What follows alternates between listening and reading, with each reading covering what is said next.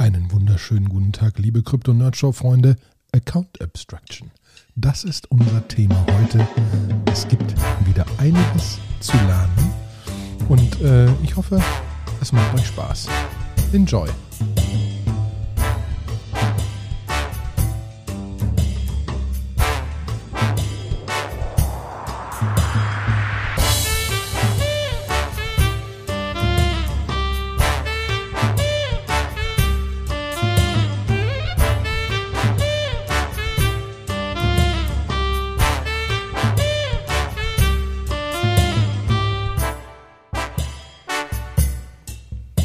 Einen wunderschönen guten Tag, liebe Krypto-Nerdshow-Freunde. Es ist die nächste Folge da, direkt schon eine Woche später. Einen wunderschönen guten Tag, Sebastian. Hi, Olli. Ja. Ähm, äh, wir, wir haben ja schon letztes Mal darüber gesprochen, dass wir, dass wir ein bisschen über, über hier dieses, dieses gesamte Thema von Abstract, Account Abstraction und Smart Contract Wallets reden wollten. Deswegen dachten wir, das können wir jetzt machen, was ich sehr gut finde. Aber ich denke, wir fangen erstmal so ein bisschen mit News an, ne? So ein paar Ja. Sachen habe ich ja gefunden. Ist ein bisschen, ein bisschen was ist passiert seit letzter Woche. Ja, so, so, so, so komische Sachen, die in meiner Welt äh, eine der spannenden Sachen ist äh, Kevin Rose. Wir gehen einmal kurz. Kevin Rose hat mal Dick gegründet, hat mal andere Sachen gegründet, war mal bei Google Ventures, ist jetzt bei einem anderen, Ven ich glaube True Ventures oder so, ähm, und hat das Proof Collective gegründet und hat ganz viele Chromie Squiggles und ganz viele andere NFTs, including irgendwie äh, äh, alles, was Rang und Namen hat. Ähm, und er wurde gehackt ähm, yeah. und hat äh, zwei Millionen an NFTs verloren. Wurde er wirklich gehackt im Sinne von. gen- genau. Ähm, also am Anfang war allen nicht klar, was denn wirklich passiert ist. Scheinbar ist es folgendes, deswegen ist es auch ganz spannend von der Engineering-Seite. Ähm, Vor einem halben Jahr oder Mitte letzten Jahres ähm, hat OpenSea Seaport rausgebracht.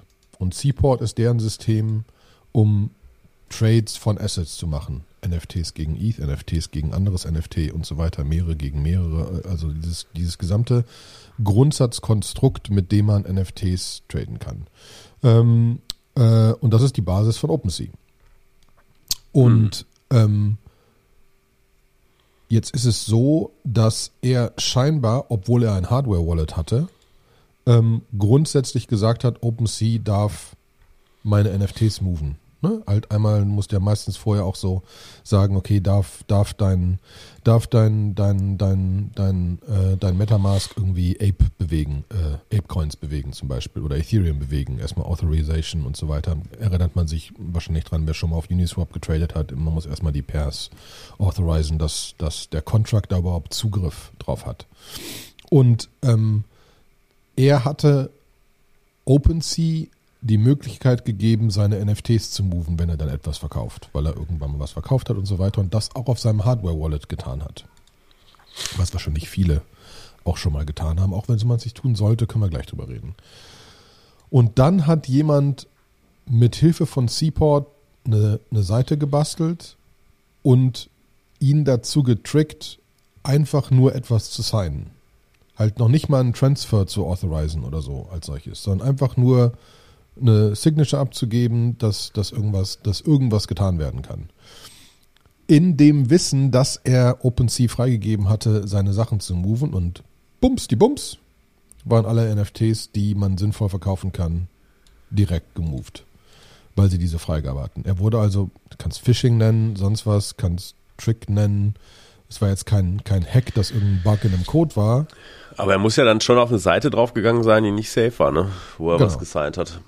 Genau, er war auf irgendeiner Seite, die nicht safe war, weil ihn irgendwer dazu So, getrickt O- hat. OpenSea mit null vorne oder so. Nee, es war scheinbar irgendwie irgendein ganz getrennter Contract. Irgendwie die Seite ist mittlerweile geblockt in MetaMask und so.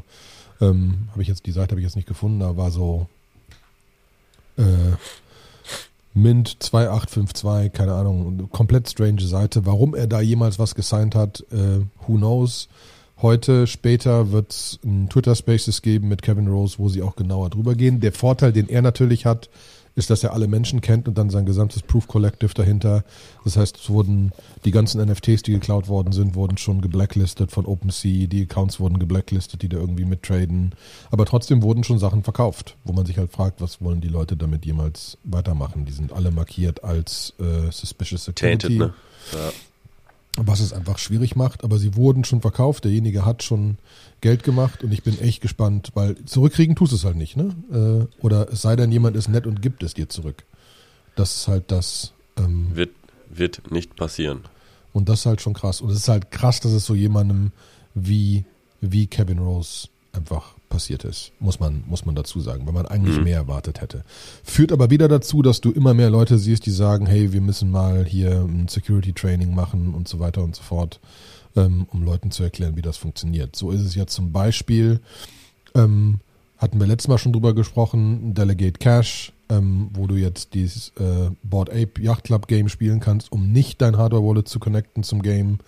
Ähm, überhaupt, dass du sagst, okay, ich habe meine, meine NFTs, meine, meine größeren, meine größeren Werte, meine größeren Coins irgendwie auf einem Hardware Wallet liegen, aber werde das Hardware Wallet nie an Uniswap connecten, sondern immer zu einem zu einem Throwaway-Wallet, zu einem äh, ne, One-Time-Wallet, was immer äh, rüber transferieren und da dann diesen, da dann jegliche Verkäufe handeln, um nie dieses Wallet zu connecten, ist einfach schon sinnvoll. Weil natürlich ist ähm, ein Hardware-Wallet theoretisch sicher, weil du das Hardware-Device noch brauchst oder sicherer. Aber wenn du halt irgendwelche offenen Systeme hast, wo man was tun kann, dann wird es halt einfach haarig. Deswegen direkt zur Empfehlung, das ist auch direkt 2800 Mal im Proof Collective äh, Discord geschrieben worden. Revoke.cash. Kannst du draufgehen, kannst du dein Wallet connecten und kannst sehen, wo du noch irgendwelche Authorizations hast, die man eventuell revoken sollte. Dass Uniswap noch irgendwelche Coins traden kann, und so weiter und so fort. Das kann man auch super jetzt im Bärenmarkt machen, ne? Ist gerade alles, äh, Ethereum ist nicht allzu teuer, es ist auch genau. kein Network Congestion. Es Kostet ist Zeit, Euro, das zu tun. Ja, genau. Räumt doch mal auf und äh, dann seid ihr für den nächsten Bull Market richtig gut gewappnet. Ja, genau. Also deswegen dieses, dieses Aufräumen sollte man halt immer wieder was, immer wieder tun. Äh, ein, Bekannter von mir bastelt gerade alles um, dass er wirklich alles nur noch über ein Multisig-Wallet macht und baut sich da ein System auf. Also deswegen bin ich, bin ich sehr gespannt, was da kommt und was halt, und das Ganze passt halt unglaublich gut natürlich zu unserer ganzen Diskussion, äh, die jetzt, die jetzt einfach folgen mag, weil es einfach ähm, genau das Relevante ist. Ne? Ähm, ich hätte gerne eine Möglichkeit gehabt, auch irgendein anderes System zu haben, äh, weil äh, Dookie Dash, dieses, dieses Spiel vom Board Ape Yacht Club, äh, es beschweren sich relativ viele Leute, dass irgendwelche, äh, irgendwelche großen Board Ape Yacht Club Holder offensichtlich irgendwelche Pro-Gamer bezahlt haben, um das Spiel zu spielen, weil ein normaler Mensch wie ich kommt nicht über 50.000 Punkte und dies, der Highscore ist irgendwie 500.000. Ne? Und äh, da merkst du einfach, dass da wirkliche Programmer dran sind. Hab einen netten Tweet verlinkt, wo man so ein bisschen sieht, äh, so zwei Bilder von einem Programmer und Nicht-Programmer. Ähm, und dafür hätte ich zum Beispiel gerne gesagt, okay, hier du, du kannst für mich spielen, aber ich muss dir keine Rechte auf den, äh, auf, auf, auf den Sewer-Pass geben. Aber so einfach ist es einfach nicht. Ähm, zum Beispiel dieses Revoke Cash, äh, dieses, dieses Delegate Cash, was der Board Ape Yacht Club genutzt hat, damit du sagen kannst, hier ist mein Ape, ohne dass der Ape bewegt werden kann. Weil du halt sagen kannst, das ist grundsätzlich Zugriff, also du kannst beweisen, dass du etwas hast, ohne das, ohne das Wallet zu connecten. Haben wir probiert, ob das auch mit dem Sewer Pass geht, geht aber nicht. Wäre zu schön gewesen. Heißt, ich müsste jemanden meinem Sewer Pass schicken, was jetzt auch nicht wirklich sein muss. Ähm, außer irgendwelchen Freunden, die mal das Spiel spielen wollen. Ähm, aber dementsprechend, ähm, ja, da muss noch einfach irgendwas passieren. Auch weil einfach zu bekannt ist, wer wer ist und so weiter. Ne? Deswegen hoffe ich, dass wir jetzt mal ein bisschen darüber reden. Ja, Alright. Wollen wir zum Hauptthema kommen dann? Würde ich sagen, weil also ich glaube, es ist der richtige Sonst ist Zeitpunkt. plötzlich wieder so 40 Minuten weg, so wie letzte Folge. Genau.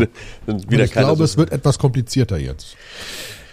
Ja, äh, das ist ja auch so, wir, wir müssen bei der ganzen Nummer ja auch diskutieren.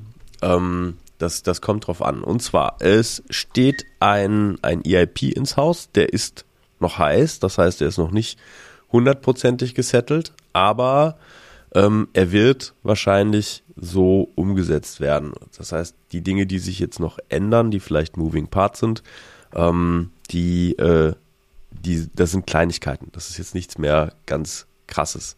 Und zwar ist es der EIP 4337 Account Extract Abstraction. Und ähm, drauf gekommen sind wir, weil ich glaube, du hattest schon letzte Podcast-Folge oder die, die Podcast-Folge, glaube ich, davor hast du über Soul Wallet geredet, ne? Ja. Hast irgendwie gesagt, irgendwie so, hier, Soul Wallet, das ist irgendwie ähm, das krasse Wallet, was irgendwie sogar von Vitalik Buterin gesponsert ist und das ist irgendwie super spannend, weil die irgendwas anders machen. Und ähm, dann haben wir da mal äh, reingeguckt und haben gesagt, okay, wo ist denn, wo ist denn die Magic?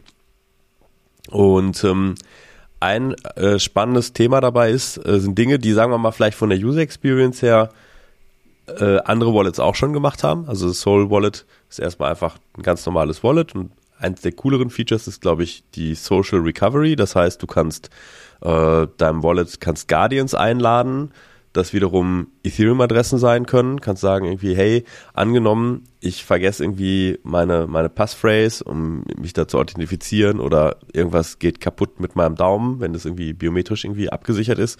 Ähm, und wie kann ich jetzt meinen Wallet wiederherstellen, ohne dass ich eigentlich meinen mein Private Key weiß? Und viele Leute, für die sind Private Keys aufbewahren, ist irgendwie so ein, so ein Buch mit sieben Siegeln. Ähm, und ähm, wäre schöner, wenn ich einfach sage, ich habe drei Guardians, drei Freunde und wenn zwei von denen sagen, hey, du darfst irgendwie dein, dein Wallet wiederherstellen, dann kann das auch passieren. Und an dieser Stelle geht's schon los. Argent war, glaube ich, der Vorreiter von diesem System. Mhm. Ähm, die waren die ersten, die das eingeführt hatten. Und ähm, das ist so ein sogenanntes ähm, Smart Contract Wallet. Also das heißt, ähm, das ist jetzt nicht irgendwie ein Hardware-Wallet oder es ist äh, nichts Zentrales, sondern tatsächlich lebt der Wallet-Code auch auf der Chain.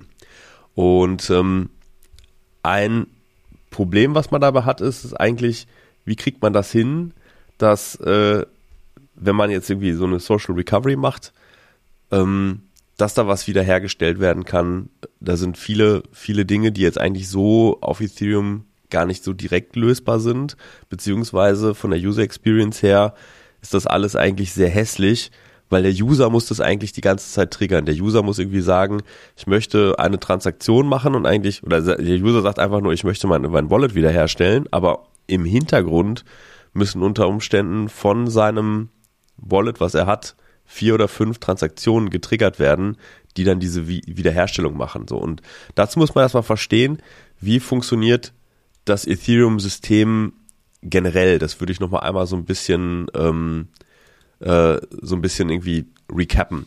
Ne? Ein Ethereum-Wallet besteht eigentlich aus so vier Hauptkomponenten. Einmal einem Nonce, einem Balance, einem Code-Hash und einem Storage-Root. Nonce ist schlichtweg eigentlich sowas wie so ein Counter, wie viele Transaktionen ich gemacht habe, damit ich nicht irgendwie aus Versehen irgendwas doppelt abschicke.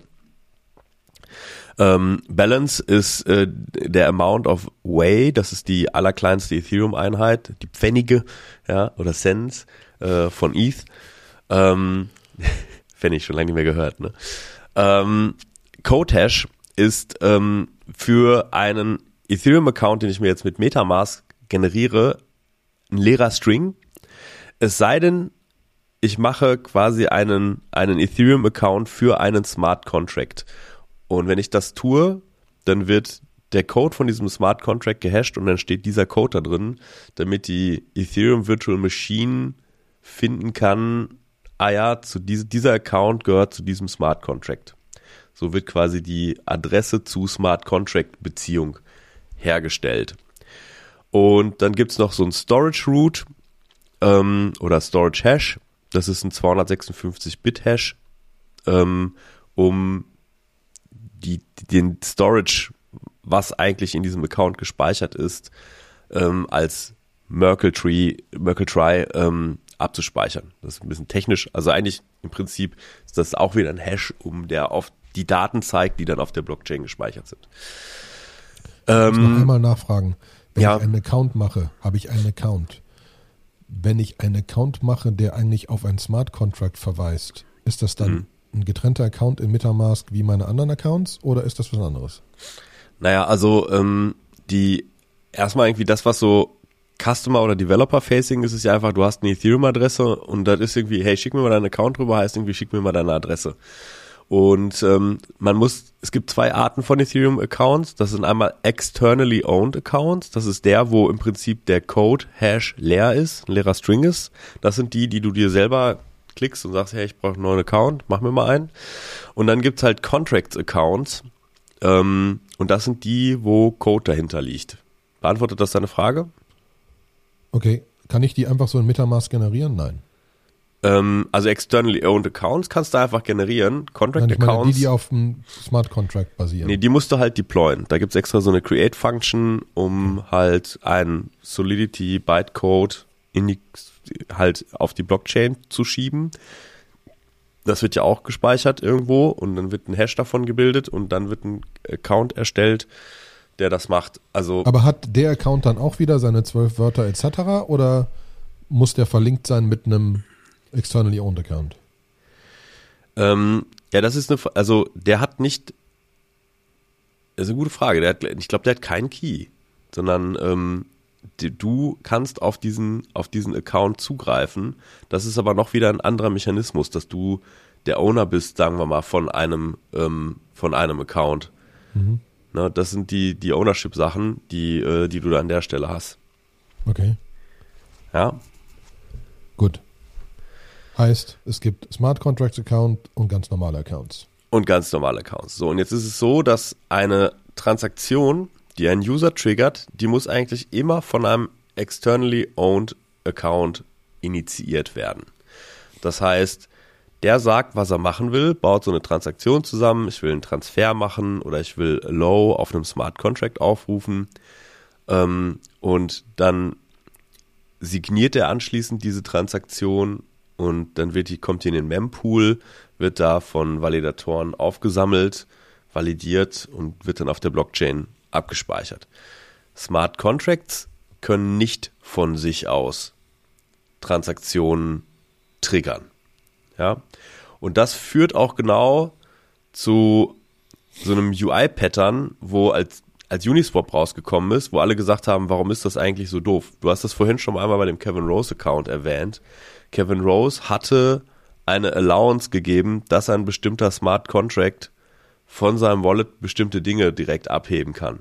Das ist, wenn man das erste Mal auf Uniswap geht und versucht, einen Swap von irgendwas zu machen, dann sagt Uniswap erstmal als erste Transaktion, hey, du musst mir jetzt erstmal allowen, dass ich überhaupt irgendeinen Token von deinem, von deinem Account runternehmen darf. Ja, dass ich den irgendwie with- withdrawn darf, musst du einmal Allowance geben. Und der zweite Schritt ist dann eigentlich, den eigentlichen Swap durchzuführen. Und ein unsägliches Pattern für die meisten äh, User, die nicht so viel Erfahrung haben, ist eigentlich, dass die sagen, ich gebe jetzt dem Uniswap äh, Smart Contract ein Unlimited Withdrawal. Ja, das heißt irgendwie darf alle US-Dollar C, die in meinem Account liegen, je ever äh, quasi abziehen. Anstatt auch immer nur so viele zu allowen, wie äh, man auch jetzt sagen wir mal für den für den nachfolgenden Tran Transfer bräuchte. Wobei auch das immer so ein bisschen kritisch ist, weil wenn ich einen Swap mache, dann steht der Preis ja noch nicht hundertprozentig fest. Es gibt immer noch so ein bisschen Slippage und es gibt immer noch, es gibt ja dadurch, dass sich das Ganze auf so einer quadratischen Kurve bewegt, die auch so ein bisschen von Angebot und Nachfrage ge ge beeinflusst wird, ne, ist dann kann man es halt nicht genau festlegen. Zu dem Zeitpunkt, wo man Allow macht, kann man eigentlich nicht festlegen, wie viel man dann tatsächlich hinterher abzieht. Man kann aber sagen, plus 20% Puffer und dann kann man auf der sehr sicheren Seite sein, aber eigentlich geht's nicht. Und ähm, die Idee wäre jetzt irgendwie, oder man möchte jetzt eigentlich Ethereum dahingehend umbauen. Nichts anderes sagt dieser E EIP 4334, dass ich doch in der 4337. Lage, äh, 4337, dass ich doch in der Lage bin, ähm, Transaktionen ähm, von Smart Contracts ausführen zu lassen. Okay.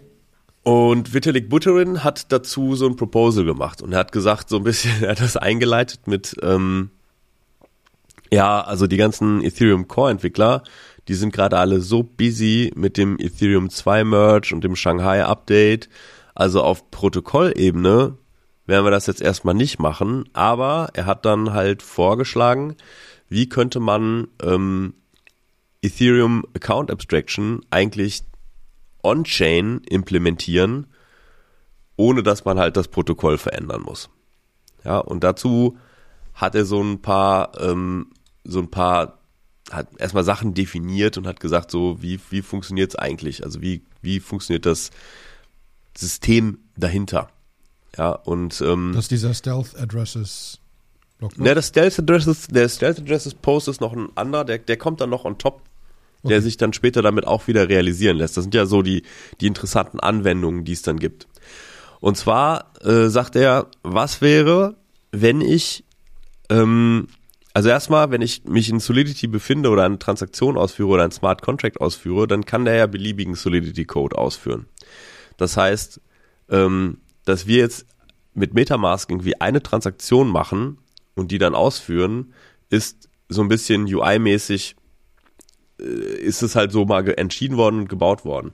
Was ist denn, wenn ich zulassen würde, dass ich, sagen wir mal, viele Transaktionen irgendwo hinschicke, die werden jetzt erstmal gesammelt in so einem User Operation Mempool. Ja, ich sage irgendwie, ich will Allow machen und danach will ich einen Swap machen und danach will ich vielleicht noch einen Swap machen und danach will ich noch einen Swap machen. Die werden halt quasi alle in so einem, in so einem Pool gesammelt.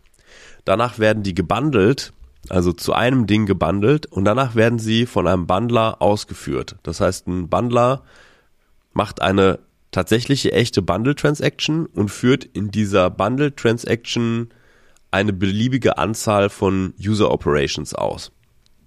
Ne, das ist quasi das Transaktionssystem abstrahiert. Da kommt das auch, glaube ich, her, der Name Account Abstraction.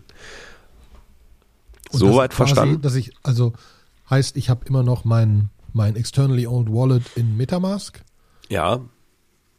Naja, hab du könntest meine meinetwegen Ether auch in in einem, einem, in einem, habe meine Ether in einem Smart Contract liegen und will jetzt zwei Ether transferieren zu Sebastian und muss dann theoretisch über meinen externally owned Account sagen, dieser Smart Contract soll jetzt bitte Ether spenden dürfen, Ether bitte schicken dürfen an Sebastian und danach bitte wieder das, die Spend Allowance ausmachen oder so.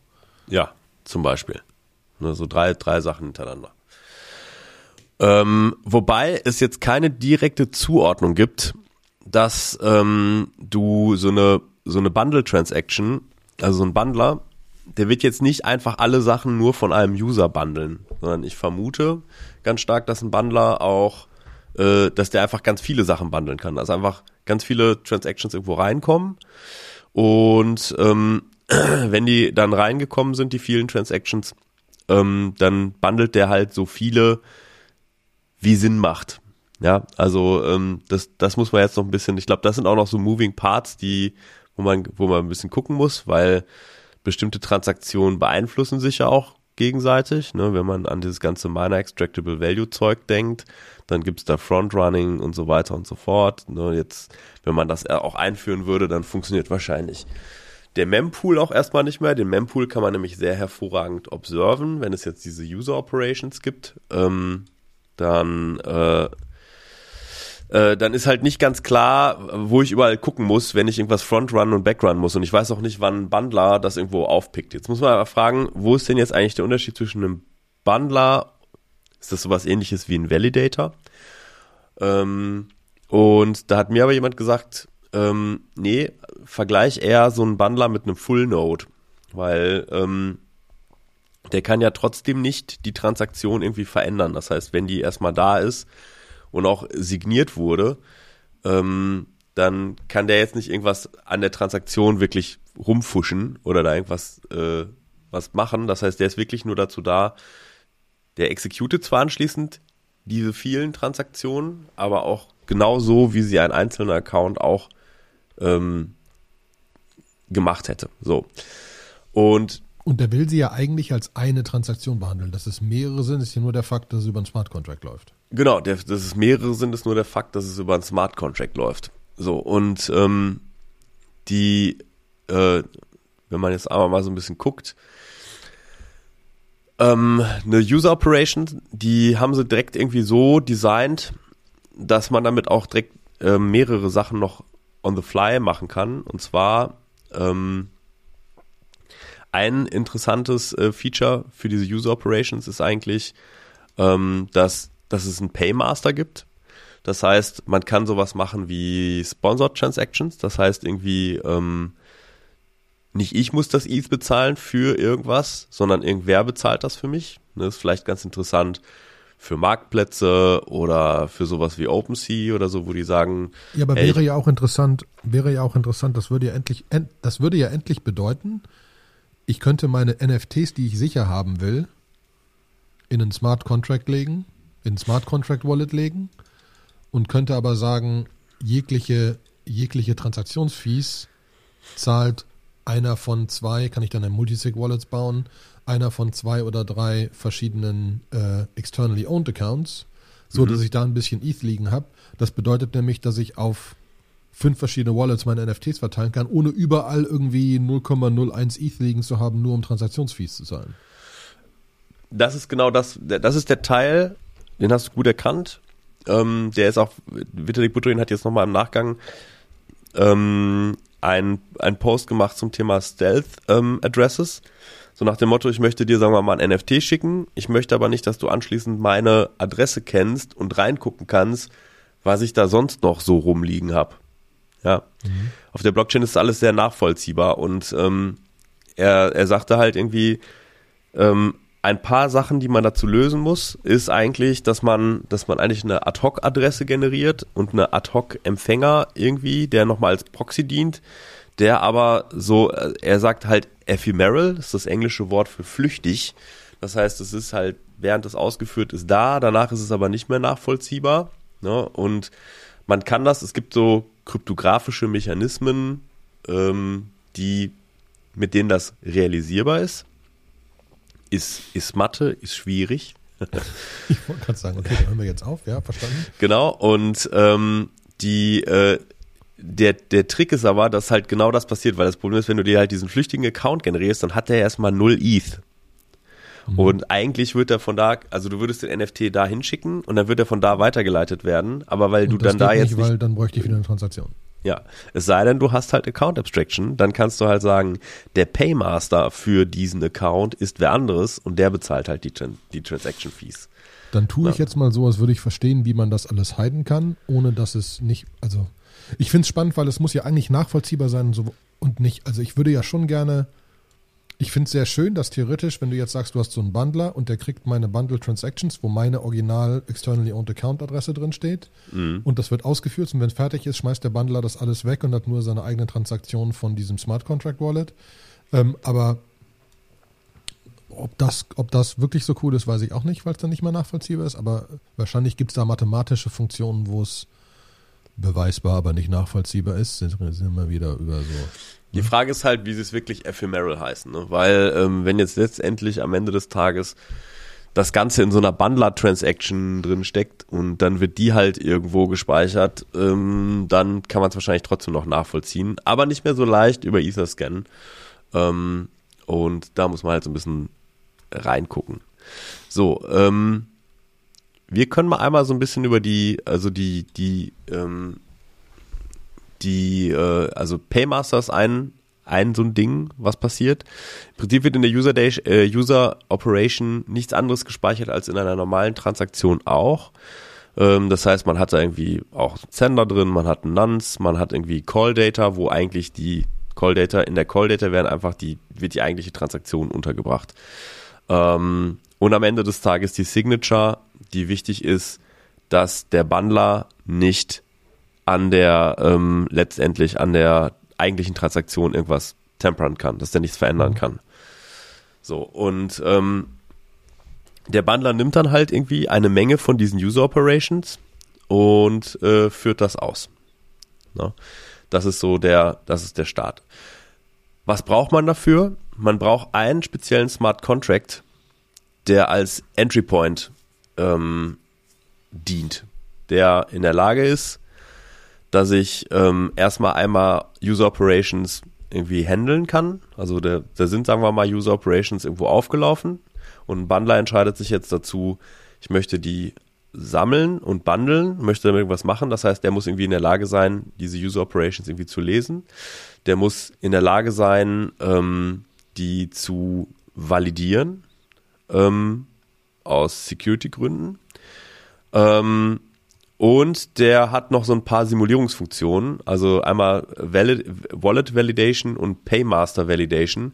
Der muss natürlich auch in der Lage sein, ob, wenn so eine Sache als User Operation da gelandet ist, dass er einmal nachvollziehen kann, ist da eigentlich genug auf dem Wallet drauf, also sind die Funds auch tatsächlich auf dem Wallet und hat der Paymaster genug Geld, ähm, um das auszuführen. Das sind so die vier, das ist das Haupt-Core-Interface. Kann auch sein, dass sich das nochmal ein bisschen verändert im Doing, aber diesen, diesen Entry Point, den, der wird wahrscheinlich dann irgendwann äh, in Ethereum ähm, deployed werden. Der wird dieses Interface sprechen und wann immer jetzt jemand sagt, ich möchte eigentlich, dass alles nur noch über Account Abstraction läuft, der wird halt alle Transaktionen nur noch als User Operations dahin schicken. Das heißt, es wird nicht mehr mit Transaktionen gearbeitet, sondern es wird nur noch mit User Operations gearbeitet und eigentlich werden alle Accounts, die ich irgendwie mache, werden eigentlich wie, wie Contracts behandelt, weil das ist der, der Entry Point. Und relativ dieser Entry Point, dieser Entry Point würde erst kommen, wenn EIP 4337 kommen würde.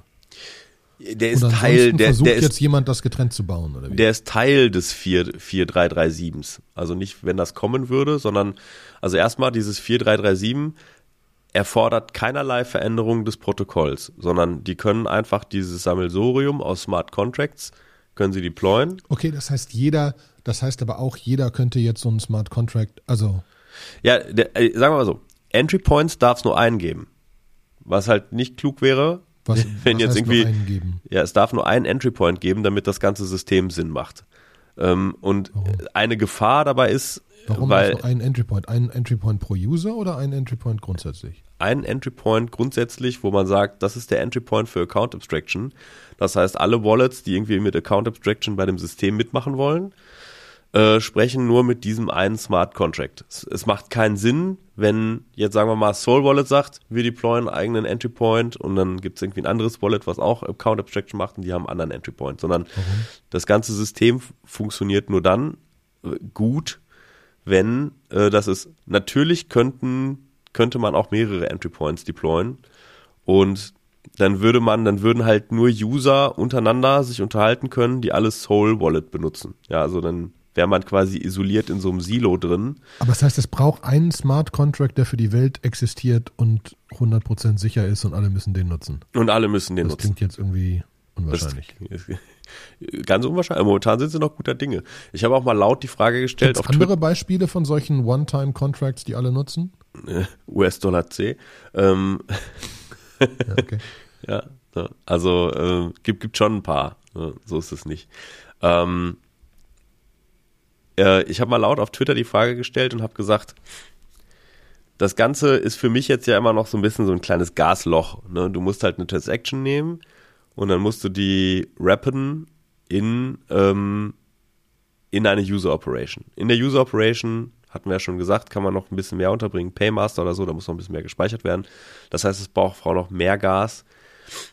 Dann ist ein Anwendungsfall, den Sie beschrieben haben, ist zum Beispiel, dass man die kryptografische Funktion, die man verwendet, um irgendwas zu signieren oder zu sichern, die könnte man da quasi da im User Space überschreiben. Ne, könnte irgendwas nehmen, was sagen wir mal irgendwie quantum resistant ist oder so, wenn man nicht mehr daran glaubt, dass elliptische Kurven noch sicher genug sind und so weiter und so fort. Das braucht, weil es im Userland passiert, auch noch mehr Gas. Das heißt, an sich klingt das System erstmal teuer. So, ähm, was ist, wenn ich das auf Protokollebene ziehen möchte? Wäre das eigentlich möglich? Das war meine Frage, die ich gestellt habe. Ähm, ist es möglich, irgendwie, dass irgendwann ab irgendeinem Punkt, wenn Account Abstraction da ist und es gibt auch genug Wallets und man sieht so, das ist ein Pattern, was sagen wir mal auch von der Community akzeptiert wird. Leute fangen an, das zu machen, freuen sich, dass sie eine coolere User Experience haben und irgendwie nur noch einmal sagen müssen, ich möchte auf Uniswap was swappen und müssen nicht mehr irgendwie explizit allowen und so und so weiter und so fort. Ähm, könnten dann die Protokollentwickler hingehen und könnten sagen, wir überschreiben jetzt diesen, diesen Entry Point durch etwas, was auf Protokollebene passiert.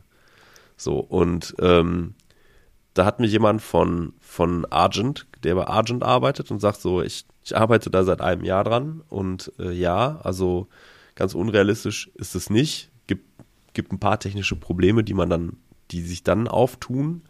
Äh, und er glaubt auch nicht, dass es sehr zeitnah geschehen wird, weil die Ethereum Core Entwickler halt noch sehr, sehr beschäftigt sind mit Shanghai Update, danach kommt Proto-Dank Sharding und da ist noch genug zu tun, als dass sie sich jetzt gerade keine Sorgen machen um Account Abstraction. Aber ganz ausgeschlossen ist das nicht. Und er hat mich darauf verwiesen, hat gesagt, wenn du gucken willst, wie das auf Protokollebene implementiert ist, dann guck dir doch Starknet an. Starknet hatten wir auch schon mal hier in einem Podcast. Mhm.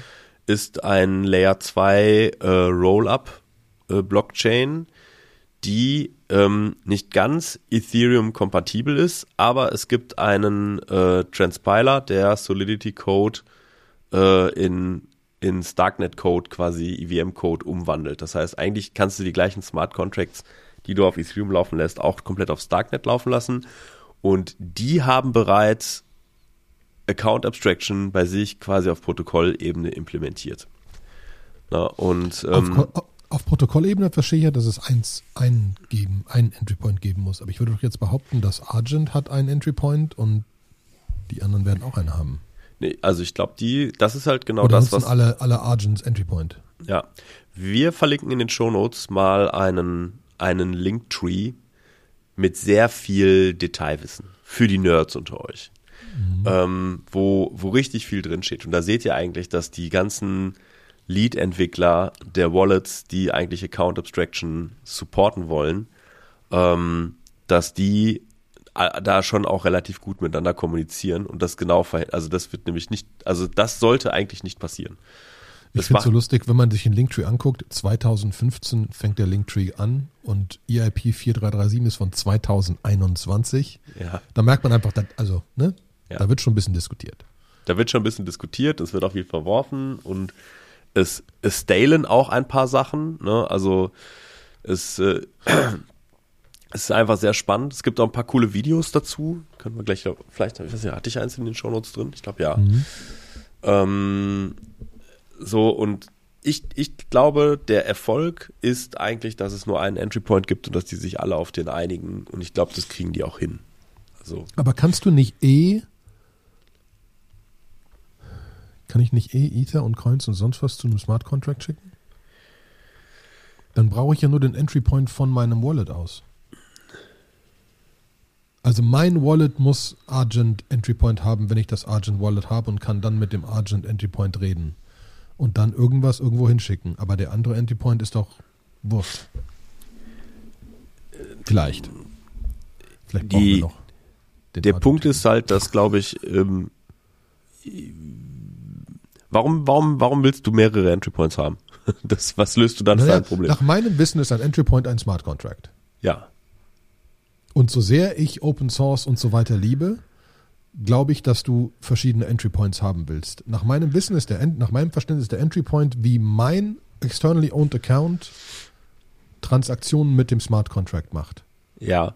Ich glaube so, halt, dass die, ich bestenfalls glaube, kommt ja. dann Ollis Gehirn wieder und sagt, was ist denn, wenn ich dieses ganze externally, dieses ganze Smart Contract Ding in einen NFA packe, hatten wir letztes Mal, Non-Fungible mhm. App, und ich habe mein eigenes Ding, das ich komplett kontrolliere und ich habe nicht, ich muss nicht Argent nutzen oder irgendwas nutzen, sondern kann nutzen, was ich will und kann meinen eigenen Entry Point nehmen. Genauso wie ich auch einen eigenen RPC Entry Point nehmen kann oder so.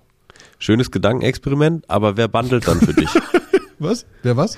Wer bundelt dann für dich? Also ich meine, gut, dann hast du halt den Entry Point, da schickst du dann eine User Operation hin. Also zum Beispiel, du willst erlauben, dem Smart Contract erlauben, dass der NFT von dir ein Board Ape irgendwie äh, accessen darf und dass der den, dass du den mir schickst, ja. Das ist ja ganz klassisch Dinge, die du häufiger tust.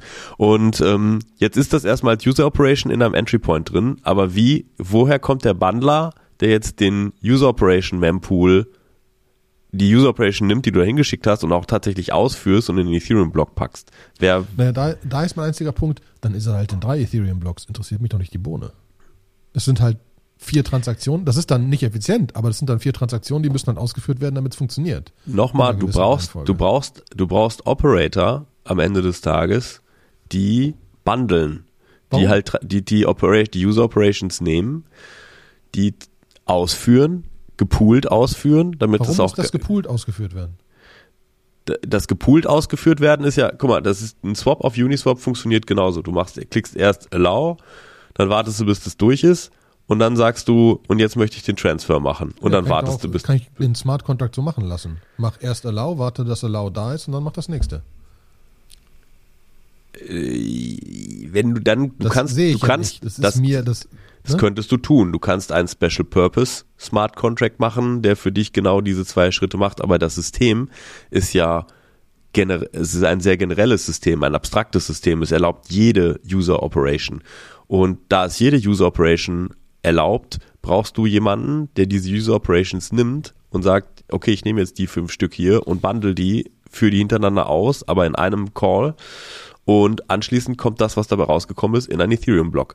Und dieses Bundeln, das ist ein aktiver Vorgang. Das ist nichts, was du, also angenommen, du hast jetzt irgendeinen Entry Point für dich jetzt gemacht.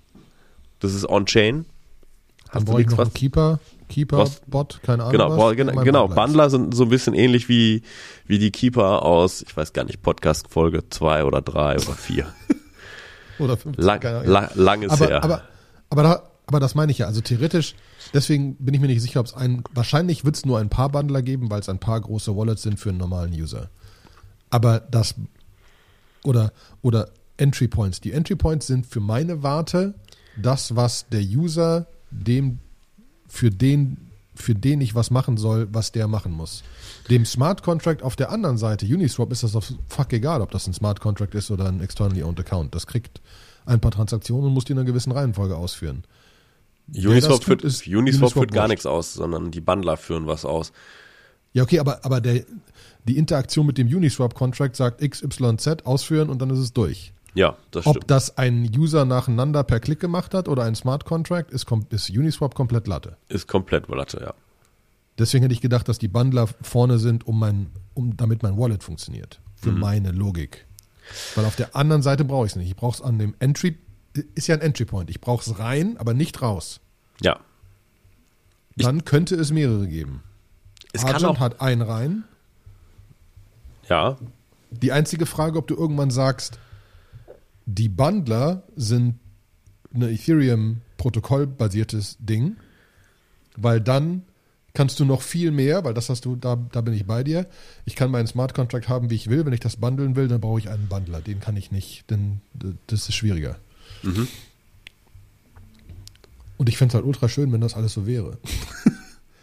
Und vor Ich glaube so glaub ehrlich gesagt, dass sie es so machen werden, weil, ähm, also, Bundler verdienen natürlich auch Geld, die kriegen auch einen Teil der Transaction Fee.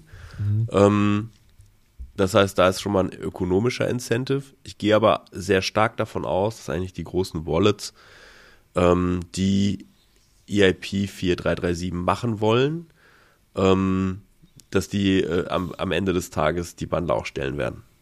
Mhm. Ne? Die, die Full Nodes stellen werden. Gut, heißt Co Coinbase hat für ihr Coinbase Wallet irgendwie ein paar Bundler, weil sie in Coinbase Wallet das auch so verstecken, damit es Genau. nicht mehr so, so transparent ist. Und ich glaube, dass die ganzen Entwickler auch alle so schlau sind, dass sie wissen, wenn sie jetzt anfangen, jeder ihren eigenen Entry Point zu machen, dann wird das Ganze nie auf Protokollebene gehen, sondern es wird nur auf Protokollebene gehen, wenn es einen Entry Point gibt. Und wenn man dann irgendwann sagt, okay, das, was die Bundler machen, machen erledigen jetzt demnächst auch die Validatoren noch mit bei der Gelegenheit. Spannend. Aber vielleicht, ja, müssen wir nochmal gucken, ob wir da noch tiefer reinsteigen, weil ich glaube, es ist eins der großen Dinger, weil es hier eins der großen Probleme löst, dass einfach alles transparent ist. Tillmann, ETH ist relativ transparent. Das ist doof, aber ist halt so. Ja, Ne? ja, Da muss man sich halt hart drum kümmern, dass das Ding sicher ist. genau. Was sind, was sind die ja. Use Cases? Wir haben jetzt schon über ähm, Social Recovery Wallets geredet. Wir haben mit dem Paymaster über Sponsored Transactions geredet. Ähm, man kann auch ein bisschen über Meta-Transactions reden. Das heißt, irgendwas, was gasless. Das ist für mich aber das gleiche wie eine Sponsored Transaction. Ähm, dass ich halt nicht selber dafür bezahlen muss, sondern dass ein Relayer für mich bezahlt. So, ähm, wir haben über Stealth Transactions geredet, also Transaktionen, wo ich jemandem was schicke und der kann nicht nachvollziehen, von welchem Account das kam. Na, das sind so die typischen Anwendungsfälle. Ich die glaube, alle toll wären. die alle toll wären, ja. Ich glaube, das wäre das wär gut, das ist ein definitiver Schritt in die richtige Richtung. So, ähm, es gibt eine Rust-Implementierung für einen Bundler, der AA-Bundler. Ähm, kann man mal drauf laufen lassen. Ist auch relativ aktiv. Ähm, ist in Rust geschrieben, sehr schnell und sehr sicher.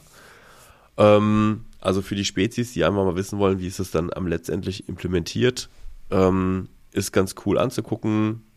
Ich denke mal, es wird irgendwann demnächst auch so eine kleine Testphase losgehen, wo sie das, ähm, wo sie EIP 4334 wahrscheinlich auf dem Testnet mal mit einem Entry Point deployen. Dann kann man da mal einen Bundler drauf laufen lassen ähm, und dann sieht man Sachen, die passieren. Ähm, ich glaube, dass es aber auch noch einen weiteren Angriffsvektor vermutlich in Ethereum einführen wird. Ja, also ähm, ich kann mir jetzt noch nicht ganz vorstellen, was, weil die Transaktionen, die ich in, als User Operation sende, sind ja signiert. Das heißt, der Bundler kann sie nicht verändern. Ich, das, was definitiv geht, ist, die Bundler haben ja eine Menge Macht. Die wissen, die sehen ja eigentlich, was für Transaktionen gemacht werden. Und ich glaube, es wird dann sowas geben wie Miner Extractable Bundled Value. also nicht, nee, Bundler, Bundler Extractable Value. Ähm, das heißt, die Bundler sehen eigentlich Transaktionen, ganz viele, und entscheiden sich dann, welche sie in welcher Reihenfolge ausführen. Und wenn es irgendwelche Arbitrage-Opportunitäten gibt, dann kann es natürlich sein, dass die Bundler auch an, der, an dieser Stelle sagen, ja, okay, da hänge ich mich dazwischen oder ich vergebe Slots. Äh, dass du, Aber dass auf du der anderen Seite kannst du es auch an, andersrum umdrehen und dass du damit das machen kannst, was heute schon passiert. Wenn, wenn es so Leute gibt, die, ne, irgendwer sagt, ich äh, will jetzt in Board Ape Yacht Club investieren, ich will jetzt 30, ich will jetzt einen Floor sweepen und 30 der Bottom-NFTs kaufen. Mhm. Das machen die ja nicht um normal, über normale Transaktionen. Da gehen die am Ende zu einem Validator etc. und sagen, Dude, ich zahle dir extra was, damit du meine Transaktion mit den 30 Transaktionen jetzt in ein Ding packst, damit das nicht gefrontrunnet wird. Ja. Ne? Damit Ja. du da dann genau mit so einem Ding wieder sagen kannst, hey, ich will jetzt die drei NFTs gegen die fünf und so viel ETH und so weiter mit dem Sebastian tauschen und da mache ich einen Bundle draus und das ist relativ einfach Mhm. und dann ist das in einer Transaktion erledigt, ohne dass es irgendwer frontrunnen kann. Also genau die andere Richtung. Klar, da brauchst du Trusted Bundler und so weiter. Ähm, äh, wird dann wieder auch spannend. Ne? Aber betreibt dann, betreiben dann irgendwelche großen Exchanges äh, oder jetzt so, ne, so Sachen wie Bitcoin Swiss, keine Ahnung, ähm, die das einfach nur für größere Beträge machen, genau solche Bundler für genau solche Sachen. Weil du Ja. kannst es ja wirklich, du kannst es ja vor dem, vor dem Mempool verstecken. Genau, du kannst es vor dem Mempool verstecken. Wobei halt natürlich die, der smarte Entry Point ist ja ähm, sichtbar für alle. Und auch den wird man analysieren können. Und das gleiche, das, Wenn du recht hast und es nur einen Entry Point gibt, das habe ich immer noch nicht verstanden. auch da, alle sind herzlich eingeladen. Ähm, Bitte in Telegram diskutieren und mir erklären, warum es nur einen Smart Entry Point gibt. Verstehe ich nicht. Ich glaube, ich glaub, du hast recht, es muss ihn nicht geben. Also es ist kein Requirement, dass es nur einen Entry Point gibt. Ich glaube, das System kann auch schon Sinn machen, äh, wenn, sagen wir mal, jede, alle Wallets halt dann für sich bundeln. Ne? Ähm, Jede, jede, jede Wallet, ein Metamask braucht einen Entry Point, 100% dabei. Genau, und ein Soul Wallet brauchen, alle, die da halt Account Extraction machen wollen, brauchen das. Aber das System macht natürlich unweit mehr Spaß, äh, wenn es, wenn quasi diese, das auch noch abstrahiert ist. Vielleicht kann man die auch so ein bisschen konfigurieren wie sein RPC-Endpoint. Ja. Ja, krass. Und das ist mein, das ist mein EIP, den ich verstehe. Das ist doch gut. Sonst redest du manchmal über EIPs, wo ich denke, aha, aha. Da hat der Sebastian jetzt wieder fünf Minuten Ja. geredet und ich habe nichts verstanden. Ich habe mir Mühe gegeben, es gut zu erklären und ich glaube, Nein, du hast halt, das wirklich sehr gut erklärt. Ich finde es faszinierend. Ja. Aber dieser, diese Smart Contract Wallets wird es erst geben, wenn der EIP durch ist, ne? Also es gibt schon Argent, aber die versuchen jetzt diesen EIP mit so zu machen, dass wir einen Standard haben, damit das eine bessere Interaktion hat und so weiter. Korrekt? Ja. Es Das heißt, was gibt, jetzt Soul Wallet oder sonst was macht, ist eine Vorimplementierung des 4337 in dem Wissen, dass sich da nicht mehr so radikal was ändern wird. Ja, ich glaube, das sind alles ein bisschen Moving Targets. Das wird also, eh, klar, irgendwann müssen sie damit dann raus. aber ähm, jetzt gerade noch nicht. Aber der, aber der E ERP 4337 kann ja einfach irgendwann kann die Community entscheiden, der ist jetzt durch, das war's. Da muss Ich gehe mal davon aus, wenn der, also meine Theorie ist, wenn der Entry Point deployed ist, dann ist es, dann ist das, Theorie. ja, dann ist das, dann ist das der, äh, der, dann ist das der EIP, der live ist. Und natürlich auch Bundler gibt, die dann auf diesem Entry Point operaten. Ne? Ja. Ich glaube, das wird uns noch bei ein paar, ein paar, ein paar Folgen verfolgen. Das kann ich mir auch gut vorstellen. Aber wir sind sogar fast bei 50 Minuten jetzt. Okay. Gut, dass wir nicht letzte Folge damit angefangen haben. Ja, das wäre schwer gewesen, das noch so in die letzten fünf Minuten reinzuquetschen. Absolut. Und ich habe noch gedacht, uh, nur sieben Minuten News. Lass mal sehen, ob, das, ob, wir, ob wir das voll kriegen. War ja offensichtlich kein Problem. Sehr gut. Sollen wir, sollen wir damit mal abwarten, dass sich Telegram mit Fragen auflädt und wir irgendwelche Leute haben, die uns äh, zurechtweisen und Ja. äh, Das macht auf jeden Fall. Also kommt in unsere Telegram-Gruppe. Für den Fall, dass wir hier irgendwo Scheiße gelabert haben, was durchaus auch sein kann, weil ähm, wir lesen uns diese ganzen EIPs auch nur so Hobby durch und das ist nicht unser Hauptberuf. Ähm, dann kommt in die Telegram-Gruppe und klärt uns auf, wenn ihr Fragen dazu habt, weil ihr sagt so, hey, das ist so krasses Zeug, äh, ähm, nochmal hier bitte erklären, wo ist ein Bundler, du hast von der Rust-Implementierung gesprochen, soll ich Rust lernen? Kommt auch in die Telegram-Gruppe, äh, dann helfen wir euch so gut es geht oder die Community hilft, hilft euch so gut es geht. Und ähm, ansonsten wünschen wir euch eine gute Woche. Dankeschön. Und ja, habt viel Spaß. Auf bald. Und gebt uns Feedback, Thumbs up, Vote up, fünf Sterne und so weiter. Wo immer ihr diesen Podcast findet. Ja, Dankeschön. Tschüss, tschüss. tschüss.